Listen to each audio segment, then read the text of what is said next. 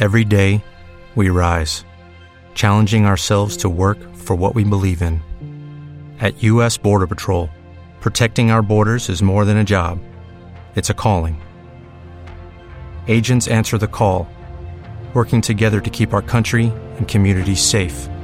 If you are ready for a new mission, join U.S. Border Patrol and go beyond. Learn more at cbp.gov/careers. Capítulo 13. No administre su tiempo, administre su vida. Temprano en mis años como líder, me di cuenta de que mi capacidad de aprovechar al máximo mi tiempo sería esencial para mi productividad y eficiencia como líder. Como sabía que me era necesario mejorar en esta área, asistí a un seminario de administración del tiempo. Aprendí muchas lecciones valiosas ese día.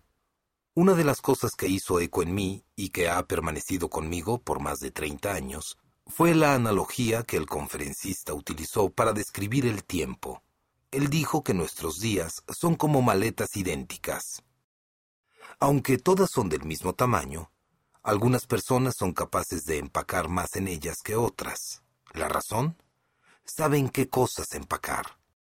Pasamos la mayor parte de ese día aprendiendo qué cosas empacar en el tiempo que se nos ha otorgado.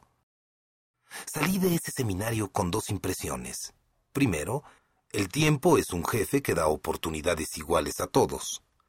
Todos recibimos 24 horas al día, ni más ni menos, pero no todos le sacamos el mismo provecho a las 24 horas. Segundo, la administración del tiempo realmente no existe. El término es un oxímoron. No es posible administrar el tiempo. No es posible controlarlo en modo alguno. Sigue su marcha sin importar lo que uno haga, tal como el medidor de un taxi continúa en marcha, ya sea que el vehículo esté avanzando o detenido.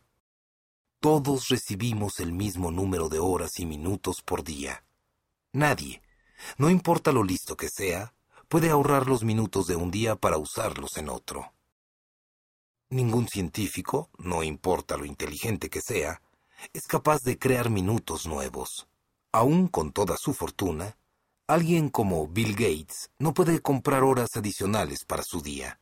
Y aunque la gente habla de buscar tiempo, eso es inútil. No hay tiempo adicional por allí esperando a ser hallado. 24 horas al día es lo máximo que recibiremos. No es posible administrar su tiempo. Entonces, ¿qué puede hacer? Administrese a sí mismo. Nada distingue más a las personas que logran el éxito de las que no que su empleo del tiempo. Las personas de éxito comprenden que el tiempo es la posesión más valiosa de la Tierra. Como resultado de ello, saben cómo se usa su tiempo Continuamente analizan cómo emplean su tiempo y se preguntan, ¿estoy sacándole el mejor provecho a mi tiempo? Las personas desperdician su tiempo cuando hacen cosas que les dan poco o ningún beneficio. Es suficientemente malo cuando los seguidores lo hacen porque desperdician sus vidas y despilfarran su potencial. Pero cuando lo hace un líder, no solo se lastima a sí mismo, sino que despilfarra el potencial de su gente. He observado que las personas que se administran a sí mismas deficientemente, con frecuencia, son culpables de las tres cosas siguientes. Primero, menosprecian el valor de su singularidad al hacer lo que otros desean que hagan. El poeta Carl Sandburg aconseja, el tiempo es la moneda más valiosa de su vida. Usted, y solo usted, determinará cómo se usará esa moneda. Tenga cuidado de evitar que otros la gasten por usted. Como mencioné en el capítulo 7, temprano en mi carrera permití que otros influyeran en el cómo gastaba esa moneda. Como resultado de ello, estaba ocupado, pero era horriblemente ineficiente. Estaba llenando las expectativas de los demás en lugar de hacer aquello para lo cual yo estaba dotado. Como líder, quiero hacer una diferencia. Quiero tener impacto. ¿Usted no? Mi liderazgo ascendió a un nivel nuevo cuando me enfoqué más en cumplir mi visión que en cumplir las expectativas de los demás. Creo que he sido puesto en la tierra para hacer algunas cosas específicas. No puedo hacerlas si estoy tratando de ser lo que otros quieren que sea y haciendo un mal trabajo. Es necesario que haga mi propia contribución singular. Nadie más puede hacer eso en mi lugar.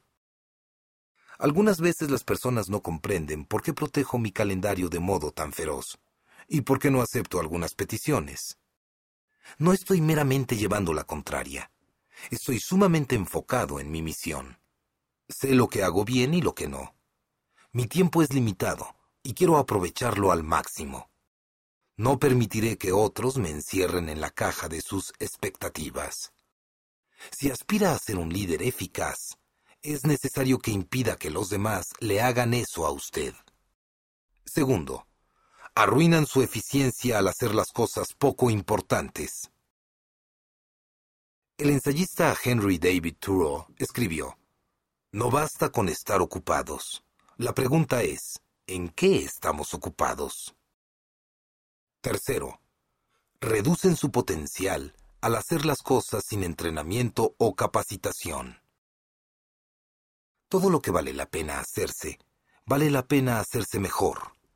Siempre me sorprende cuando hay personas que tratan de lograr algo sin beneficiarse de la sabiduría de alguien que les aventaja en la travesía. La capacitación, el entrenamiento o la asesoría pueden hacer una diferencia enorme en lo productivo que un individuo puede ser con el tiempo de que dispone. Si usted busca sacarle el máximo provecho a su tiempo, sáquese el máximo provecho a sí mismo. Halle a alguien que le ayude a mejorar sus habilidades y las de su gente. Administrar su vida y sacarle máximo provecho a su tiempo en realidad es un arte. Es algo en lo que uno crece. No he conocido a muchas personas que empiezan su vida haciéndolo bien. La mayoría de las personas nunca lo aprende. Los que lo aprenden lo hacen con el paso del tiempo. La administración de la vida empieza con la conciencia del tiempo y de las decisiones que debiéramos tomar para ser buenos mayordomos del mismo. Capítulo 14. Siga aprendiendo para seguir dirigiendo. Por décadas he hablado con la gente en las conferencias en cuanto al crecimiento personal. Algunas veces me han criticado por ello.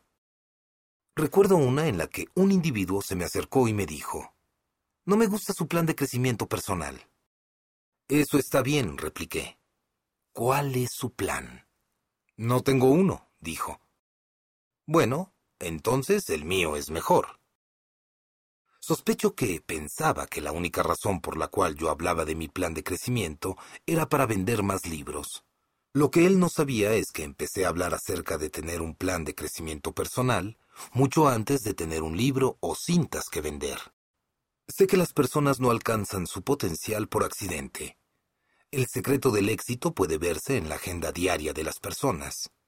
Si hacen algo intencionado para crecer cada día, se acercarán más a alcanzar su potencial. Si no lo hacen, su potencial lentamente se alejará durante el transcurso de sus vidas. Cuando un líder alcanza una posición o nivel de liderazgo deseado, existe la tentación de aflojar el paso. Ese es un lugar peligroso. Rick Warren, autor de Una vida con propósito, dice, El momento en el que dejas de crecer es el momento en el que dejas de ser líder. Si desea dirigir, tiene que aprender. Si desea continuar dirigiendo, debe continuar aprendiendo. Esto le garantizará sentir hambre por logros aún mayores, y esto le ayudará a mantener la credibilidad ante sus seguidores. Contrario a las creencias populares, el obstáculo más grande al descubrimiento no es ni la ignorancia ni la falta de inteligencia es la ilusión de poseer conocimiento. Uno de los grandes peligros de la vida es creer que ya ha arribado. Si eso le sucede, usted ha dejado de crecer. Las personas de éxito no ven el aprendizaje o logros como un destino fijo hacia el cual establecen el rumbo, y una vez que llegan al mismo, se asientan en él, completos y plenos. Ni una sola vez he escuchado a alguien que aprende continuamente decir que está anticipando llegar al final de los desafíos de la vida, sino que continúan mostrando un entusiasmo, curiosidad y sentido de maravilla. Una de sus características más atractivas es su deseo contagioso de continuar avanzando hacia el futuro, generando nuevos desafíos y viviendo con el sentido de que hay más que aprender y lograr comprenden que no es posible conquistar el mundo si uno permanece en un puerto seguro, ya sea que esté intentando unirse a las filas de los que aprenden continuamente, o que esté tratando de edificar una organización que posea un entorno de crecimiento, el secreto del éxito puede hallarse en las personas que le rodean. Las actitudes y acciones se transmiten de una persona a otra. A mi padre le encanta contar la historia del hombre que quiso inscribir a su mula en el derby de Kentucky. De inmediato le rechazaron y le reprendieron. Su mula no tiene posibilidad alguna de ganar una carrera contra puras sangres. Rezongaron los organizadores de la carrera. Lo sé, replicó el hombre. Pero pensé que le caería bien estar en esa sociedad. Estar alrededor de personas que son mejores que nosotros tiene la tendencia de llevarnos a extendernos y mejorar. Eso no siempre es algo cómodo, pero siempre es beneficioso. Se cuenta que toda vez que el gran poeta Emerson se encontraba con el gran ensayista Thoreau, se preguntaban el uno al otro, ¿qué te ha quedado más claro desde la última vez que nos vimos? Cada uno de ellos deseaba saber lo que el otro había aprendido. Las grandes personas desean sacar a relucir la grandeza de los demás. Las personas pequeñas tratan de imponerle a usted los mismos límites que se han impuesto sobre sí mismos. Se dice que las tribus de los tártaros de Asia Central solían tener una maldición que proferían contra sus enemigos. No les deseaban que se perdieran ni que cayeran muertos. En lugar de eso decían, que permanezcas en un mismo lugar para siempre. ¡Qué pensamiento más horrible! ¿Puede imaginárselo? Yo no. Capítulo 15. Los líderes se distinguen en los tiempos difíciles. Todo líder enfrenta tiempos difíciles, y es allí cuando los líderes se distinguen a sí mismos y muestran quiénes son en realidad. Guiar a otros puede ser muy difícil y requerir de mucho valor. Por supuesto, no es así todo el tiempo. Aproximadamente 95% de las decisiones que toma un presidente de la Junta Ejecutiva de una gran empresa podrían ser tomadas por un egresado de bachillerato razonablemente inteligente. Lo que a menudo se requiere es sentido común, pero a los presidentes de Junta Ejecutiva no les pagan por esas decisiones sino por cinco por ciento restantes. Esas son las difíciles. Todo cambio, todo desafío y toda crisis requiere de decisiones difíciles, y la manera en la cual éstas se manejan es lo que distingue a los líderes buenos del resto. ¿Cómo saber que uno está enfrentando una decisión difícil y necesita estar en su mejor forma de líder? Lo sabrá cuando la decisión venga acompañada de estas tres cosas. Primero, la decisión difícil demanda riesgo. Una vez leí que cuando la Unión Soviética invadió a Latvia y se la anexó en 1940, el vicecónsul de Estados Unidos, en Riga, estaba preocupado de que los suministros de la Cruz Roja estadounidense ubicados en esa ciudad fueran saqueados. Para protegerse de ello, solicitó autorización al Departamento de Estado en Washington, D.C., para colocar una bandera estadounidense sobre la bandera de la Cruz Roja para disuadir a cualquiera de robarse los suministros. No existe precedente de acción semejante, fue la respuesta por cable de la oficina del secretario de Estado. Cuando el vicecónsul recibió el mensaje, él personalmente subió al poste y clavó la bandera estadounidense allí. Luego, le envió un cable al Departamento de Estado que decía, En la fecha de hoy he establecido el precedente. Si usted no está dispuesto a hacerlo, entonces en realidad no le compete ser líder. No puede ir a lo seguro y esperar que al mismo tiempo su gente avance. El progreso siempre requiere de riesgo. Segundo, una decisión difícil trae consigo una batalla interior.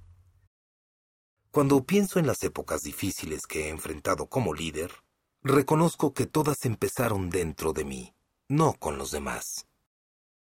Si el camino fuera despejado y sin problemas, no sería entonces una decisión difícil, y cualquiera podría tomarla. Además, toda resolución complicada que tome será cuestionada, será criticada, traerá consigo ciertas consecuencias. Por eso es que es una decisión difícil.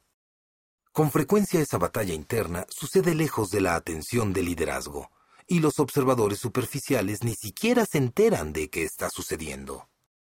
El pastor, autor y académico Chuck Swindoll escribe, El valor no está limitado al campo de batalla, ni a las 500 millas de Indianápolis, ni a capturar a un ladrón que ha entrado en su casa.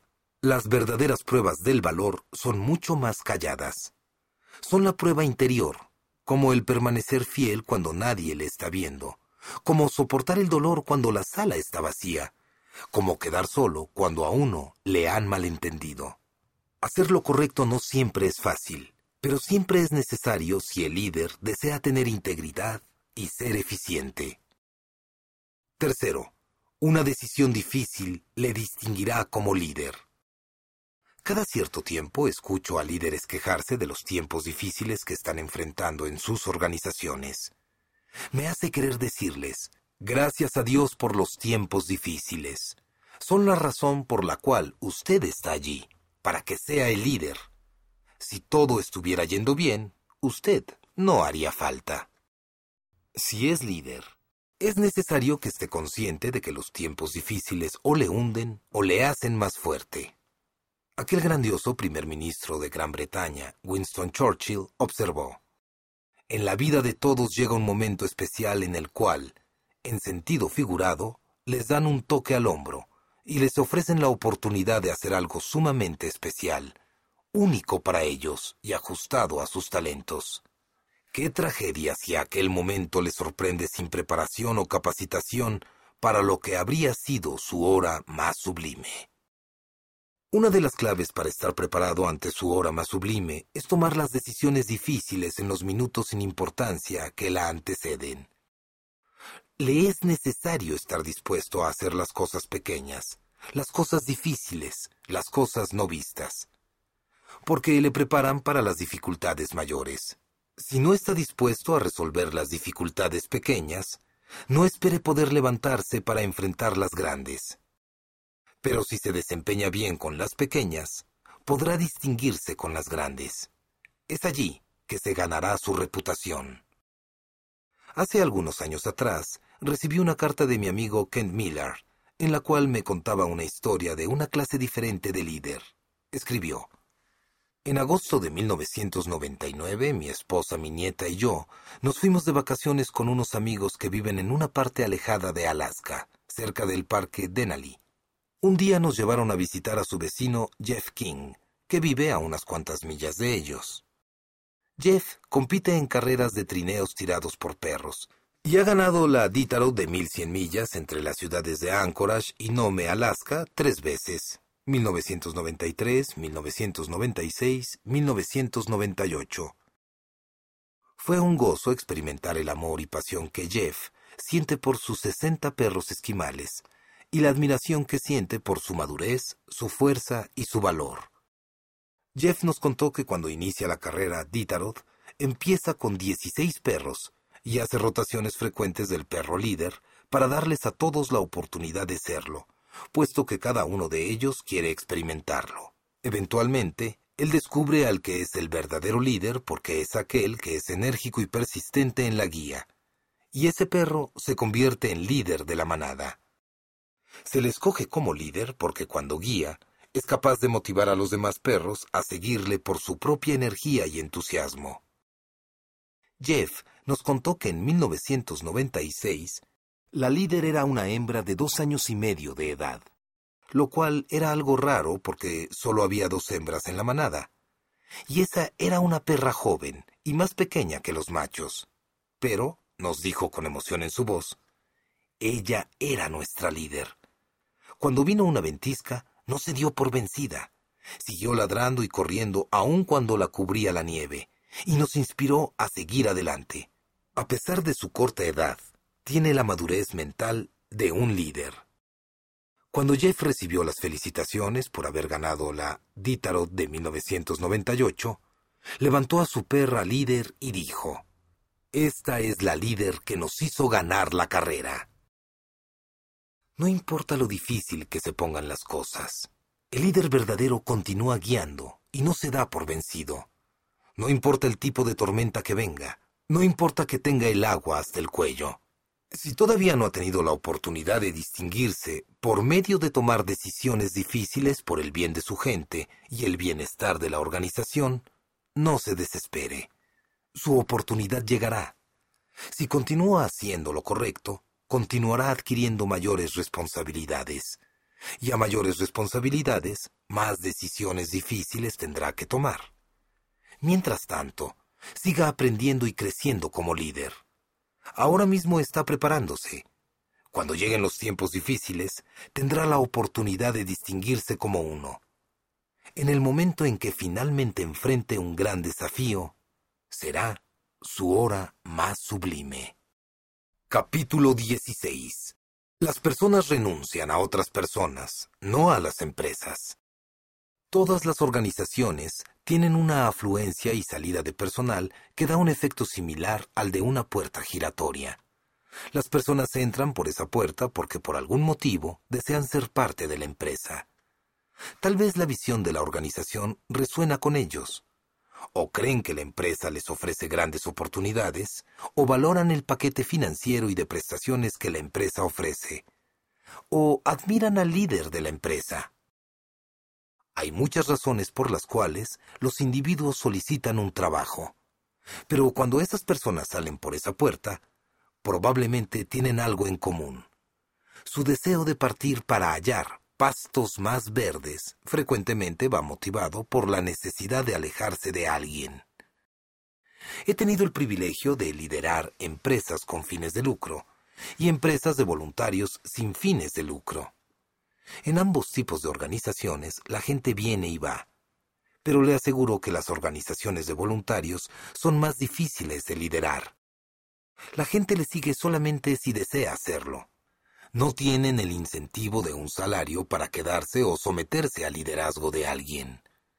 El principio de la puerta giratoria realmente rige al trabajar con voluntarios, y en algunas organizaciones la puerta gira muy rápidamente. Por más de 25 años trabajé como pastor, y puedo decirle que la gente iba y venía todo el tiempo.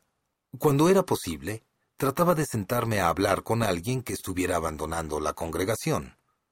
Cuando le preguntaba por qué se iba, la respuesta abrumadoramente común era que por motivo de un conflicto con otra persona. Algunas veces les sorprendía al decirles, No lo culpo por querer irse. Si yo no fuera el pastor, me iría con usted. Para ser igual de sincero, algunas veces las personas que se iban eran el verdadero problema. Hay personas que sencillamente no pueden llevarse bien con nadie, donde quiera que vayan, los problemas van con ellos. Son como Bob en mi libro Cómo ganarse a la gente. El principio de Bob afirma, cuando Bob tiene un problema con todos, casi siempre Bob es el problema. En esas situaciones con gusto le diré adiós a Bob o a Roberta y recordaré las palabras de Oscar Wilde. Algunos causan alegría donde quiera que van, otros la causan cuando se van. Como líderes, nos gustaría pensar que cuando la gente renuncia, poco tiene que ver con nosotros. Pero la realidad es que frecuentemente nosotros somos la razón. Algunas fuentes estiman que hasta 65% de las personas que abandonan un puesto en una empresa lo hacen debido a sus gerentes. Decimos que la gente renuncia a su trabajo o a su empresa, pero la realidad es que usualmente renuncian a sus líderes la empresa no les hace nada negativo. La gente sí. Algunas veces los compañeros de trabajo causan los problemas que llevan a que algunos renuncien, pero con frecuencia las personas que se ganan la antipatía de los empleados son sus supervisores directos. La mayoría de los líderes pueden darles una buena impresión a sus empleados cuando los conocen inicialmente. A eso, súmele el optimismo que tienen las personas cuando inician un nuevo trabajo. Desean que funcione, pero con el paso del tiempo, los líderes se manifiestan por lo que son en realidad, y no por lo que tratan de aparentar. Si el jefe es un patán, solo es cuestión de tiempo antes de que el empleado lo sepa. Así que, ¿qué tipo de personas son aquellas a las cuales renuncian los empleados? Muy seguido aparecen en cuatro tipos. Primero, las personas renuncian a los individuos que los menosprecian. A todos nos gusta que nos digan cosas buenas acerca de nosotros. Todos queremos que nos aprecien. Sin embargo, mucha gente no recibe comentarios positivos ni aprecio en el trabajo. Con frecuencia es lo contrario. Se sienten menospreciados. Sus jefes tienen una actitud de superioridad y los tratan con desdén. O peor aún, con desprecio. He observado que cuando un líder menosprecia a su gente, empieza a manipularla. Empieza a tratarla como objetos y no como gente. Nunca es correcto que un líder haga eso. ¿Cuál es la solución entonces? Busque el valor en las personas y exprese su aprecio por ellas. Los líderes a menudo son buenos para hallar valor en una oportunidad o un trato comercial. Necesitan tener una perspectiva similar cuando de personas se trata. Halle el valor de las personas que trabajan para usted. Elógielos por su contribución Pueden aportar valor a los clientes a través de los productos que fabrican o los servicios que prestan. Pueden añadir valor a la organización por medio de aumentar su valor general. Podrían aportar valor para sus compañeros de trabajo, edificándoles o elevando su desempeño al máximo. Halle algo en ellos que pueda apreciar y ellos apreciarán el trabajo para usted. Segundo, las personas renuncian a los individuos que no son dignos de confianza. ¿Alguna vez ha trabajado con personas en las que no se podía confiar? Es una experiencia horrible. A nadie le gusta trabajar con alguien de quien no se puede depender. Desgraciadamente, una encuesta desarrollada por la Manchester Consulting indica que el nivel de confianza en el sitio de trabajo está disminuyendo. Descubrieron que las cinco maneras en las cuales los líderes perdieron la confianza de su gente con mayor rapidez en el sitio de trabajo son actuar con incoherencia entre lo que dicen y lo que hacen, buscar beneficios personales por encima de beneficios compartidos, ocultar información, mentir o decir medias verdades, ser de mente cerrada. Cuando los líderes rompen la confianza de su gente, es como cuando se rompe un espejo. Golpee un vidrio con una piedra y el cristal se despedaza. Aunque fuera posible hallar todos los trozos y unirlos con pegamento, el espejo siempre tendrá grietas. Cuanto mayor sea el daño, tanto mayor será la distorsión de la imagen. Es sumamente difícil vencer el daño causado a una relación en la que se ha perdido la confianza. En contraste, esa encuesta descubrió que las mejores maneras para que un líder edificara la confianza son mantener integridad, comunicar su visión y valores abiertamente, mostrar respeto por los compañeros de trabajo tratándolos como colegas, enfocarse más en metas compartidas que en sus agendas personales, hacer lo correcto sin importar el riesgo personal. Para el líder, Edificar y mantener la confianza es cuestión de integridad y comunicación. Si no desea que las personas renuncien a usted, es necesario que sea coherente, abierto y veraz con ellas. Tercero, las personas renuncian a los individuos incompetentes. Cuando los líderes son incompetentes, se torna en una distracción para el equipo. Desperdician la energía de la gente e impiden que mantenga lo principal como lo principal. Toman el enfoque de la visión y los valores de la organización y lo colocan sobre el comportamiento del líder. Si las personas que trabajan para un líder incompetente tienen un nivel elevado de pericia, se preocuparán constantemente de que el líder arruine las cosas. Si no tienen pericia o experiencia, entonces no sabrán qué hacer. De cualquier modo, la productividad disminuye, la moral sufre, y lograr un impulso positivo se torna en algo imposible. Un líder incompetente no guiará a gente competente por mucho tiempo. La ley del respeto, en las 21 leyes irrefutables de liderazgo, afirma que, por naturaleza, la gente sigue a los líderes que son más fuertes que ellos mismos. Los individuos cuya capacidad de liderazgo es un 7, en una escala de 10, no seguirán a un líder que es un 4. En lugar de ello, renunciarán y buscarán a otra persona, en otro lugar, que les guíe. Cuarto, las personas renuncian a los individuos inseguros. Si un líder valora a su gente, posee integridad y demuestra competencia, entonces la gente le seguirá alegremente. ¿Correcto? No. Aun si un líder posee esas tres cualidades, existe una característica más que es capaz de alejar a los demás, la inseguridad. Algunos líderes inseguros son fáciles de reconocer. Su deseo de poder, posición y reconocimiento surge en un despliegue evidente de temor, sospechas, desconfianza o celos. Pero algunas veces esto puede ser más tenue. Los líderes excepcionales hacen dos cosas.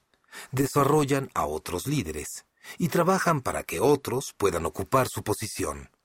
Los líderes inseguros nunca hacen eso. En lugar de ello, buscan hacerse indispensables. No quieren entrenar a su gente para que alcance su potencial y tenga mayor éxito que ellos mismos. De hecho, no quieren que sean capaces de lograr el éxito sin su ayuda. Y cada vez que una persona que trabaja para ellos asciende a un nivel muy alto, lo ven como una amenaza. Las personas quieren trabajar para alguien que avive el fuego en ellos, no que lo apague. Quieren líderes que los levanten y los ayuden a volar, y no que los mantengan abatidos. Quieren mentores que les ayuden a alcanzar su potencial y el éxito. Si perciben que el líder está más preocupado por mantener su autoridad y proteger su posición, eventualmente buscarán a otra persona para quien trabajar. Una de las peores cosas que puede sucederle a una organización es perder a sus mejores elementos. Cuando eso sucede, no culpe a la empresa, la competencia, el mercado ni la economía. Culpe a los líderes. Nunca olvide que las personas renuncian a las personas, no a las empresas. Si desea conservar a sus mejores personas y ayudar a que su organización cumpla su misión, conviértase en un mejor líder. Capítulo 17. La experiencia no es la mejor maestra. Una de las cosas más frustrantes para los líderes jóvenes es tener que esperar su oportunidad para brillar. Los líderes son naturalmente impacientes, y yo no era la excepción. Durante los primeros diez años de mi liderazgo, oí mucho en cuanto a la importancia de la experiencia. En mi primera posición, la gente no confiaba en mi criterio. Decían que era demasiado joven e inexperto. Me sentí frustrado pero al mismo tiempo comprendía su escepticismo. Yo apenas tenía 22 años de edad. Después de ser líder por un par de años, las personas empezaron a percatarse de mí. Podían ver que tenía cierta habilidad. En mi tercer año como líder, una iglesia más grande me consideró para su posición principal de liderazgo. La posición habría representado mayor prestigio y mejor paga, pero pronto me enteré de que se habían decidido por un líder de más edad y experto. Aunque me sentí desilusionado, comprendí de nuevo. A los 25 años de edad, me nominaron para ser miembro del consejo de mi distrito. Me sentí entusiasmado por estar en la votación. Las personas de mi edad no se consideraban usualmente para ese tipo de posiciones. La votación estuvo estrecha pero perdí ante un veterano muy respetado de nuestra denominación. No te preocupes, me dijeron. Algún día serás parte de ese consejo. Solo te hacen falta unos cuantos años más de experiencia. Vez tras vez me señalaron mi juventud y mi inexperiencia. Yo estaba dispuesto a pagar el precio, a aprender mis lecciones y esperar mi turno. A medida que estas personas con más experiencia me rebasaban, yo observaba sus vidas para tratar de aprender de ellas. Miraba para ver el tipo de fundamento sobre el cual habían edificado sus vidas, a las personas influyentes que conocían, cómo se conducían. Algunas veces aprendí mucho al observarles. Muchas otras me sentí desencantado. Había mucha gente con años de experiencia a su haber, pero con poca sabiduría o habilidad para aprovecharla. Eso me llevó a preguntarme, ¿por qué la experiencia había ayudado a algunos líderes, pero a otros no? Mi confusión empezó a aclararse con lentitud. Lo que me habían enseñado durante toda mi vida no era cierto. La experiencia no es la mejor maestra. Algunas personas aprenden y crecen como resultado de su experiencia, otras no. Todos tenemos algún tipo de experiencia, pero lo que importa es qué hace uno con esa experiencia. Todos iniciamos nuestra vida como cuadernos vacíos. Cada día tenemos la oportunidad de registrar nuevas experiencias en nuestras páginas. Al voltear cada una, obtenemos más conocimiento y entendimiento. En el caso ideal, cuando avanzamos, nuestro cuaderno se llena de anotaciones y observaciones. El problema es que no todas las personas le dan el mejor uso a sus cuadernos. Algunas parecen dejar el cuaderno cerrado durante la mayor parte de su vida. Rara vez escriben algo. Otros llenan sus páginas, pero nunca apartan el tiempo para meditar en ellas, para obtener mayor sabiduría y entendimiento. Pero unos cuantos no solo registran lo que experimentan, dedican tiempo a pensarlo y reflexionan sobre su significado. Vuelven a leer lo que está escrito y reflexionan sobre ello. La reflexión convierte a la experiencia en perspectiva, de manera que no solo viven la experiencia, sino que aprenden de ella. Comprenden que el tiempo está de su lado si emplean su cuaderno como instrumento de aprendizaje, y no tan solo como un calendario. Han llegado a comprender un secreto. La experiencia no enseña nada, pero la experiencia evaluada lo enseña todo. ¿Conoce usted a personas que poseen mucho conocimiento, pero muy poco entendimiento? Personas que podrán tener recursos, pero que desconocen el significado de lo que es importante. Aun si saben mucho sobre cómo hacer las cosas, parecen saber muy poco del porqué de las cosas. ¿Cuál es el problema de este tipo de individuos? Sus experiencias en la vida carecen de reflexión y evaluación. Cuando transcurren 25 años, no adquieren 25 años de experiencia, sino que ganan un año de experiencia 25 veces. A los 60 años de edad, miro hacia mi juventud y me avergüenza ver mi ingenuidad. Mi caja de herramientas de la experiencia tenía una sola, un martillo. Sí, lo único que uno tiene es un martillo. Todo parece ser un clavo. Así que me la pasé martillando y martillando. Libré muchas batallas que no debí haber librado. Con entusiasmo guié a personas por callejones sin salida. Poseía la clase de confianza que solo los inexpertos poseen. No tenía idea de lo poco que sabía. La falta de experiencia puede ser costosa pero la experiencia también lo es. Es un hecho que no es posible ganar experiencia sin pagar un precio por ello. El gran novelista estadounidense Mark Twain una vez comentó, Conozco a un hombre que tomó a un gato por la cola y aprendió 40% más acerca de ellos que un hombre que no lo hizo. Uno solo tiene la esperanza de que el precio no sea mayor que la experiencia que se ganará y algunas veces no es posible determinar cuál será el precio sino hasta después de haber adquirido la experiencia. Es cosa terrible pagar el precio por obtener experiencia y luego no recibir la lección, pero eso le sucede con frecuencia a la gente. ¿Por qué? Porque cuando una experiencia es negativa, las personas a menudo huyen de ella. Dicen muy rápidamente, jamás volveré a hacer eso. Mark Twain también tuvo algo que decir al respecto. Observó, si un gato se sienta sobre una estufa caliente, no se volverá a sentar sobre esa estufa caliente nunca más. De hecho, tampoco se sentará sobre una estufa fría. Un gato no tiene la capacidad mental de evaluar su experiencia y sacarle provecho. Lo único que le resta hacer es seguir sus instintos de supervivencia. Si deseamos obtener sabiduría y mejorar como líderes, tenemos que hacer algo más que eso. Necesitamos prestar atención a Allen Neuhardt, fundador del diario USA Today, quien dijo, No solo aprenda algo de toda experiencia, aprenda algo positivo. Las personas que tienen el hábito de reflexionar sobre sus experiencias, evaluar lo que salió mal y lo que salió bien, y aprender de ellas, son poco comunes. Pero cuando uno conoce a una de ellas, uno lo percibe Existe la parábola de una zorra, un lobo y un oso. Un día fueron juntos de cacería, y después de que cada uno de ellos había capturado a un ciervo, discutieron sobre cómo dividir el botín. El oso le preguntó al lobo su opinión sobre cómo debía hacerse. El lobo respondió que cada uno debía quedarse con un ciervo. De repente, el oso se comió al lobo. Entonces el oso le preguntó a la zorra cómo proponía dividir las cosas. La zorra le ofreció al oso su ciervo, y luego le dijo que también se llevara el ciervo del lobo.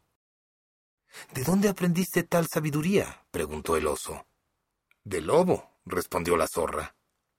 El jurista Oliver Wendell Holmes dijo, El joven conoce las reglas, pero el anciano conoce las excepciones. Eso solo es cierto si el anciano se ha tomado el tiempo de evaluar sus experiencias y adquirir sabiduría de ellas. La Escuela de la Vida ofrece muchos cursos difíciles. Nos inscribimos en algunos de ellos voluntariamente. Otros los tomamos inesperadamente. Todos pueden enseñarnos lecciones valiosas, pero solo si deseamos aprender y estamos dispuestos a reflexionar sobre sus lecciones. Capítulo 18. El secreto para tener una buena reunión es la reunión que se celebra antes. ¿Qué opinión tiene de las reuniones? Si es como la mayoría de los lectores, no son su cosa favorita. Sé que ese es mi caso. Valoro la acción, el progreso y los resultados, tal como ocurre con la mayoría de los líderes. Pero, ¿con qué frecuencia las reuniones a las cuales se le convoca se describen con esas cualidades?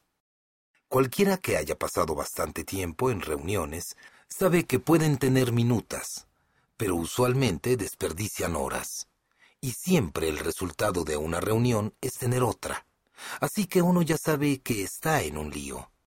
A causa de mi frustración con las reuniones, en particular las oficiales de la junta directiva, decidí pedir consejo a uno de mis mentores, Olan Hendricks. Mientras almorzábamos le dije, estoy sumamente frustrado con mis reuniones no son productivas, la gente a veces no coopera y a veces se prolongan demasiado. ¿Cómo puedo hacer que sean más eficaces? Olan me explicó que usualmente fracasan por dos razones principales. Primero, el líder no tiene un orden del día claro. Segundo, otras personas en la reunión tienen su propio orden del día. Cualquiera de esas situaciones lleva a sorpresas. John resumió, a nadie le gustan las sorpresas a menos que sea su día de cumpleaños. Entonces, ¿qué hago? pregunté. Ah, eso es fácil, respondió. Celebra tu reunión antes de la reunión.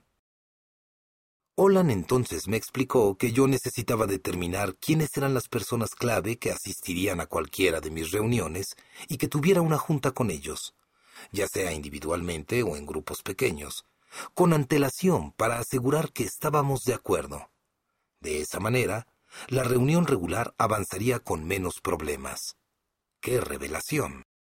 La mayoría de las personas tienen un concepto equivocado en cuanto al propósito de las reuniones. Creo que muchos de nosotros las consideramos como medios para ahorrar tiempo. Uno convoca a un montón de gente en una sala para poder comunicar un mensaje una sola vez. Esa es la forma incorrecta de verlas. Las reuniones son para llevar a cabo cosas, Para hacer eso, frecuentemente es necesario tener una reunión antes de la reunión para preparar a las personas. La mayoría de las personas tienden a rechazar lo que desconocen. Eso sencillamente se debe a la naturaleza humana. Reaccionan de modo mucho más positivo cuando están informados. Cuando uno da información que sorprende a los demás, su primera reacción natural es con frecuencia negativa. Si comunica noticias sorprendentes a un grupo de personas, y los individuos más insistentes e influyentes reaccionan de modo negativo, entonces es probable que todo el grupo reaccione negativamente. Eso puede descarrilar una reunión o aún detenerla. Por eso es que usted quiere asegurarse que esos individuos insistentes e influyentes estén de acuerdo con antelación.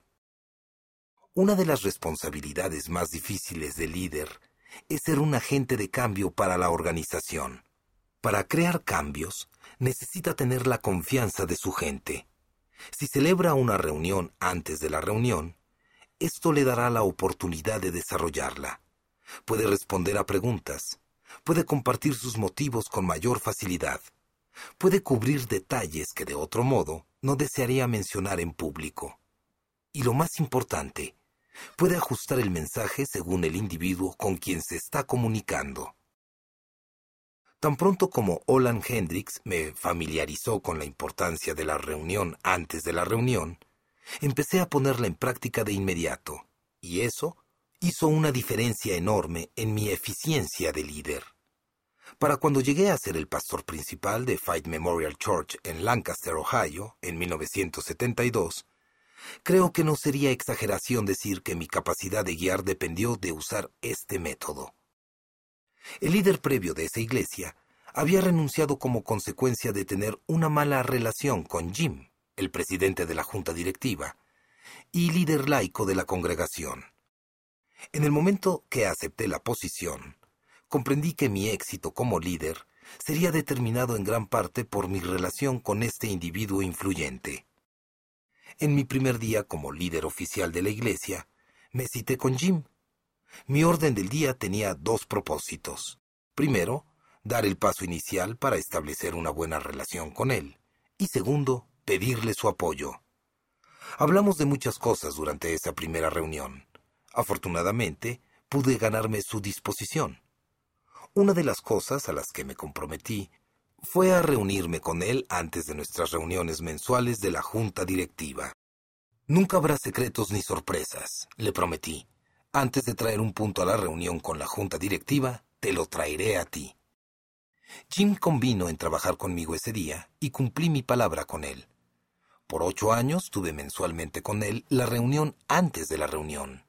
Juntos discutíamos los asuntos hasta que llegábamos a un acuerdo en cuanto a las acciones que recomendaríamos a la junta directiva. Su apoyo fue una clave del éxito de mi liderazgo, no solo porque era el individuo más influyente de la organización cuando llegué a ella, sino también porque conocía su historial estaba familiarizado con todas las personalidades y comprendía los puntos de conflicto de cada uno. Las reuniones de junta directiva que dirigí fueron eficaces porque iban precedidas de mis reuniones con Jim. Lo que empieza bien, termina bien.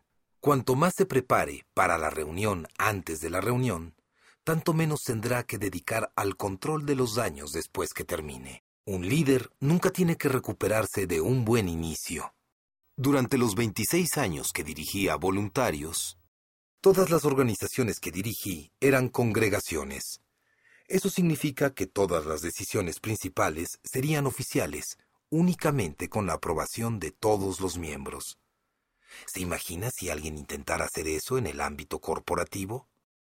Durante mi carrera, eso significó que tuve que tratar con muchos tipos diferentes de asuntos, desde decisiones pequeñas hasta la aprobación de una reubicación que costaría 35 millones de dólares. En todo ese tiempo, el peor resultado de una votación que obtuve bajo mi liderazgo fue de 83%. Ese es un historial sobresaliente en el mundo eclesiástico. ¿Por qué fue tan exitoso mi liderazgo? Fue porque escuché a Olan Hendrix cuando era un líder joven y continuamente practiqué el tener una reunión antes de la reunión. El Consejo de Olan tiene poder para hacer cosas similares en su caso. Capítulo 19. Sea un instrumento de conexión y no tan solo alguien que asciende. Al principio de mi carrera, creía que liderazgo era una competencia. Mi meta era demostrar y mejorar mi clasificación. Trabajaba duro, y cada año no podía esperar a que se publicara el reporte anual con las estadísticas de todos los líderes de mi denominación. Comparaba mis cifras con las de los demás. Trazaba una gráfica de mi progreso. Revisaba para ver a quién había rebasado. Observaba los líderes que me aventajaban, pero que estaban a mi alcance. Cada año me acercaba más a la cima, y eso me daba una gran sensación de satisfacción. Estaba ascendiendo. Sin embargo, había problemas graves con mi modo de pensar. Estaba operando bajo dos conceptos erróneos fundamentales. Primero, pensaba que el título que ostentaba me convertía en líder. Segundo, pensaba que ascender por la escalera de liderazgo era una prioridad más importante que establecer conexión con las personas. El meollo del asunto es que no me percataba de que el liderazgo tiene que ver tanto con relaciones como con posiciones. Recibí mi primera llamada de atención cuando dirigí mi primera reunión de junta directiva. Tenía el derecho de ser el líder, pero carecía de las relaciones personales. Los asistentes a la reunión me escucharon con cortesía, pero no me seguían. Seguían a Claude, un granjero que había formado parte de la iglesia desde antes de que yo hubiera nacido. Observar que las personas seguían basadas en la relación personal en lugar de la posición, al principio fue motivo de frustración para mí. Me tomó casi una década comprender que a las personas no les importa cuánto sabe uno hasta que sepan cuánto le importan ellos a uno. Me hubiera gustado que alguien me dijera eso antes. Tal vez lo hizo, pero yo estaba demasiado ocupado como para escuchar tratando de adelantar mi posición. Y como resultado de ello, no estaba estableciendo conexiones con la gente. Con esto no quiero decir que haya algo de malo en ascender. No es posible crear progreso si uno permanece en una planicie. Los líderes están diseñados para ascender por naturaleza. Son agresivos, inician las cosas, ven oportunidades y las buscan antes que los demás. La mayoría de los líderes tienen espíritu de competencia. Y llegar a la cima es parte de su composición química. Así que la pregunta para el líder no es ¿debe intentar llegar a la cumbre? La pregunta es ¿cómo debe intentar llegar allá? Llegar a la cumbre sin establecer conexión con nuestra gente a lo sumo nos permite guiar a las personas sin contar con su alianza. En el peor de los casos, socava nuestro liderazgo y hace que sea de corta duración. Las personas sobre las cuales usted trepa para llegar a la cima buscarán la oportunidad de derribarle. En el transcurso de los años, he observado a muchos líderes jóvenes que ascendieron sin establecer conexiones colocaron el aspecto de la posición de su liderazgo por delante del aspecto de las relaciones personales, jugando una especie del juego de niños llamado Rey de la Colina, en donde tumban a los demás para mantenerse a sí mismos en la cima. Creo que muchos líderes jóvenes que están empezando no se percatan de que el juego de liderazgo puede jugarse de otra manera. Pero llega el punto en la experiencia de todo líder en el cual confronta una decisión. ¿Competirá contra los demás sin importar el costo, trepando sobre los demás para asegurarse de llegar a la cima? ¿O establecerá conexiones con los demás para ayudarlos en lo que pueda? Los que ascienden siempre están agudamente conscientes de quiénes están delante y quiénes detrás de las posiciones o en el organigrama. Son como lo era yo en mi juventud, los que leen los informes para ver qué posición ocupan. Ascender es sumamente importante, y la idea de descender es horrible. Por otro lado, los instrumentos de conexión se enfocan en moverse hacia donde hay otros. Piensan más sobre quiénes les acompañan en la travesía y cómo pueden traerlos a su lado para viajar juntos. Debido a que los que ascienden siempre piensan en escalar, frecuentemente se enfocan en su posición. Sin embargo, los instrumentos de conexión se enfocan más en las relaciones personales. A diferencia de las personas enfocadas en la posición que desean ascender por la escalera del liderazgo, las personas que valoran las relaciones se enfocan más en construir puentes. Los que ascienden ven casi todo como una competencia. Para algunos, eso significa que hay que ganar a cualquier costo. Para otros, significa ver el éxito como un juego que se disfruta. Tanto los unos como los otros desean terminar en la cima. No obstante, los instrumentos de conexión se interesan más por utilizar sus relaciones con los demás para propiciar la cooperación. Ven el trabajar juntos como una victoria. Si su perspectiva es la de siempre ganar, entonces usted desea el poder por naturaleza, porque eso le ayuda a ascender y llegar a la cima más rápidamente. Sin embargo, ascender la escalera del liderazgo en realidad no es un esfuerzo solitario. Todo lo que pueda lograr solo palidece en comparación con las cosas que puede lograr con un equipo de personas. La forma de crear equipos sumamente poderosos es formar asociaciones, lo cual es lo que los que establecen conexiones tienden a hacer. Debido a que el ascenso y descenso por la escalera a menudo depende de la percepción que los demás tengan del desempeño de un individuo, los que ascienden frecuentemente están preocupados por su imagen. Su siguiente promoción puede depender de ella. Los instrumentos de conexión se preocupan más porque todos tengan un mismo sentir para que puedan trabajar juntos. Los que ascienden buscan distinguirse de los demás en la organización. Al igual que los corredores, buscan crear separación, dejar a los demás atrás.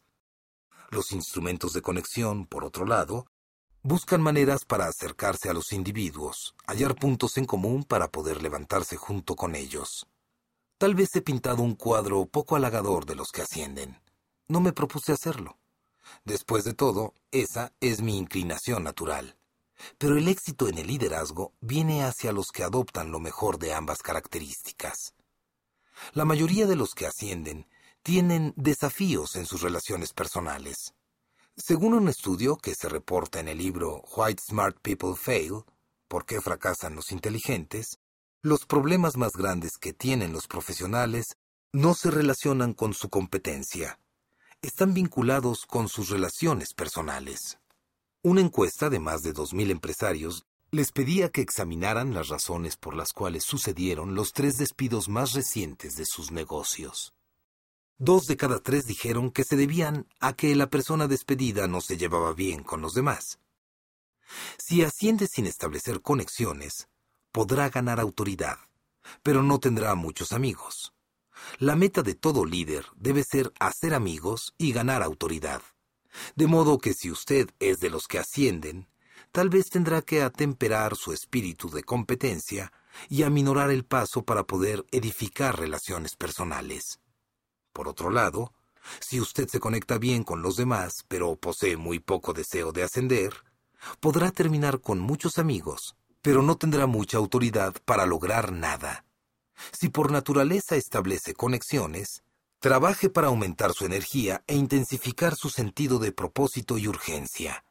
Los líderes más eficientes siempre logran equilibrar el establecer conexiones con el ascender. Capítulo 20. Las decisiones que toman le hacen ser quien es. Nuestro equipo estaba terminando una semana de gira de promoción de libros y estábamos a punto de aterrizar en Atlanta, Después de haber visitado veinte ciudades en siete días, se sentía bien volver a casa. Mientras el pequeño avión privado se acercaba a la pista de aterrizaje, estábamos celebrando el éxito de esa semana. Entonces, en un instante, todo cambió. Nuestro avión fue golpeado por un viento de corte y cayó directamente sobre la pista de aterrizaje, con las ruedas desequilibradas. Todas las conversaciones cesaron y nuestros ojos se abrieron al percatarnos de que corríamos peligro. El piloto, sin dudarlo, aceleró los motores y lanzó al avión nuevamente al aire. En fracción de segundos pasamos de celebración a reflexión seria. Sabíamos que eso pudo haber sido nuestro fin. Permanecimos sentados en silencio mientras el avión rodeaba el aeropuerto y unos cuantos minutos después aterrizamos de modo seguro. Todos aplaudimos y entonces empezamos a relajarnos y respirar tranquilos. Al bajar del avión, le dimos las gracias al capitán por mantenernos a salvo. Le dije, Eso estuvo cerca. Usted respondió muy rápidamente a la crisis. ¿Cuándo decidió volver a elevar el avión en el aire? Su respuesta me sorprendió. Hace quince años atrás. Procedió a explicarme cómo cuando era un piloto joven y estaba recibiendo entrenamiento, resolvió por adelantado la decisión que tomaría en todo percance posible en el aire. Tomé la decisión mucho antes de la crisis, dijo. En mi libro Hoy es importante, escribí. Las personas exitosas toman las decisiones correctas temprano y manejan esas decisiones diariamente. Debido a que este piloto había tomado la decisión 15 años atrás de siempre elevar el avión, en aquel día con nosotros, él sencillamente manejó esa decisión previamente tomada, como lo observó el teólogo inglés H. P. Lydon. Lo que hagamos en alguna gran ocasión probablemente dependerá de lo que ya somos, y lo que ya somos es el resultado de los años anteriores de autodisciplina. Estoy agradecido por la disciplina de nuestro piloto en aquel día. Tal vez la facultad más poderosa que tenemos en la vida es la facultad de escoger. Sin duda, las decisiones son el factor que determina el resultado de nuestras vidas. Frecuentemente he escuchado al legendario entrenador de baloncesto John Wooden decir, En todo lo que hagas hay una decisión que tomas, así que recuerda que al final la resolución que escoges te hace ser quien eres. Algunas personas se complican la vida mucho a causa de sus malas decisiones. Otros viajan por ella con mayor facilidad a causa de las buenas decisiones que han tomado. Sin importar el camino que una persona decida seguir, una cosa sé. No siempre obtenemos lo que deseamos, pero siempre obtenemos lo que escogemos. Cuando pienso en las decisiones difíciles que he tomado, me doy cuenta de tres cosas. Primero, mis decisiones me han mostrado quién soy. Si desea saber quiénes son las personas, no examine su currículum vitae, no escuche lo que dicen, solo observe las decisiones que toman. Puedo decir que tengo ciertas creencias, puedo pensar que sostengo ciertos valores, puedo intentar actuar de cierta manera, pero mis decisiones revelan quién soy en realidad. Sus decisiones hacen lo mismo por usted. Segundo, muchas decisiones no fueron fáciles. El liderazgo es complicado. Por definición, toda vez que esté delante, forjando un nuevo camino, se encuentra en territorio desconocido. No hay una pista establecida sobre la cual correr. Eso significa que hay que estar tomando decisiones continuamente. Además, si es un líder, hay mucho en juego. Las decisiones que tome le impactan no solo a usted y a su familia, sino también a muchos otros. Tercero, las decisiones que tomé me cambiaron. Disfruto tener la libertad de decidir. Toda persona que hace una elección necesita comprender una cosa. Una vez que decide, se convierte en siervo de esa decisión es necesario que enfrente sus consecuencias, para bien o para mal, y eso tiene un impacto sobre usted. He identificado tres decisiones críticas que gobiernan mi conducta como líder. Estas decisiones que he tomado me hacen mejor líder, y creo que pueden hacer lo mismo por usted. Decisión número uno. Las normas que me fijo a mí mismo serán más elevadas que las normas que otros me fijen. Sé que una forma segura de fracasar como líder es hacer solo lo mínimo. He estado estudiando a líderes por más de 40 años.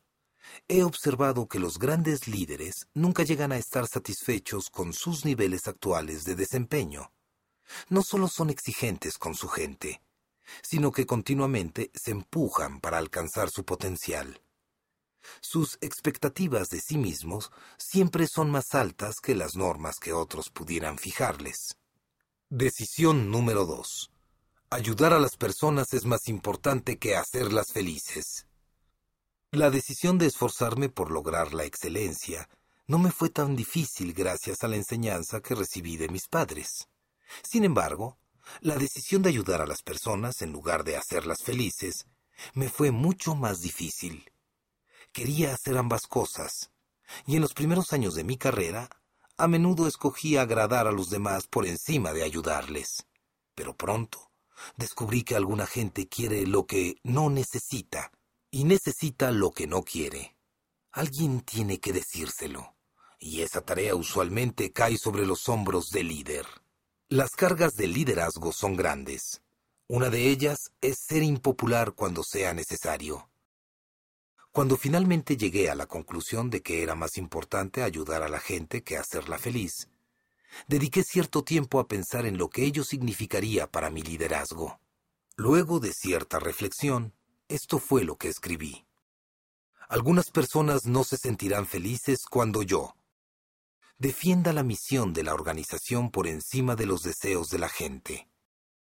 Le dé más atención a algunas personas que a otras promueva a unas sobre otras. Intente sacarlas de su zona de comodidad.